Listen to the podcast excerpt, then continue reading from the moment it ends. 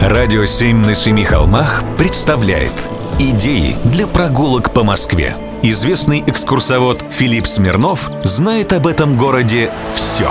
Прогулки со Смирновым. Здравствуйте. Ностальгия – очень сложная штука.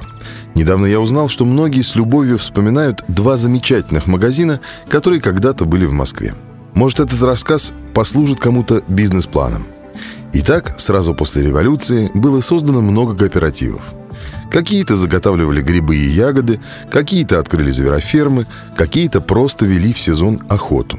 Все это, грибы, плоды, ягоды, мясо и шкурки, нужно было где-то реализовывать. И если с пушниной и икрой все понятно, продукты валютные, можно гнать, как и до революции, их на экспорт за настоящие деньги, то вот котлеты из лосятины или сайгачатины были в диковинку. И поэтому в 1950-е годы было принято решение открыть в Москве два магазина. Один на Комсомольском проспекте, другой на Сретенке. На Срединке 16 еще с 30-х годов работал магазин с загадочным названием «Яйцо птица».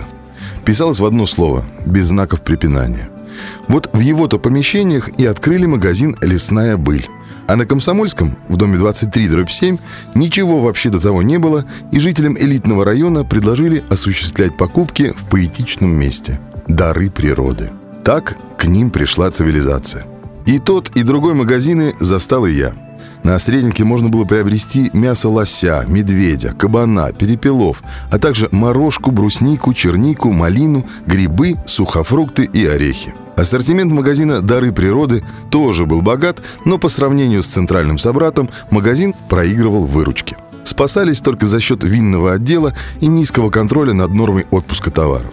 Любой московский школьник знал, что может легко со двора купить, например, полулитровку плодово-ягодного крепленного вина за 1 рубль. И никто ему ничего не сделает. У продавцов и сигаретку стрельнуть можно было.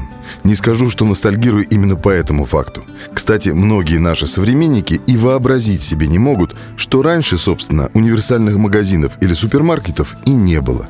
Пока купишь все к столу и сбегаешься по всей Москве.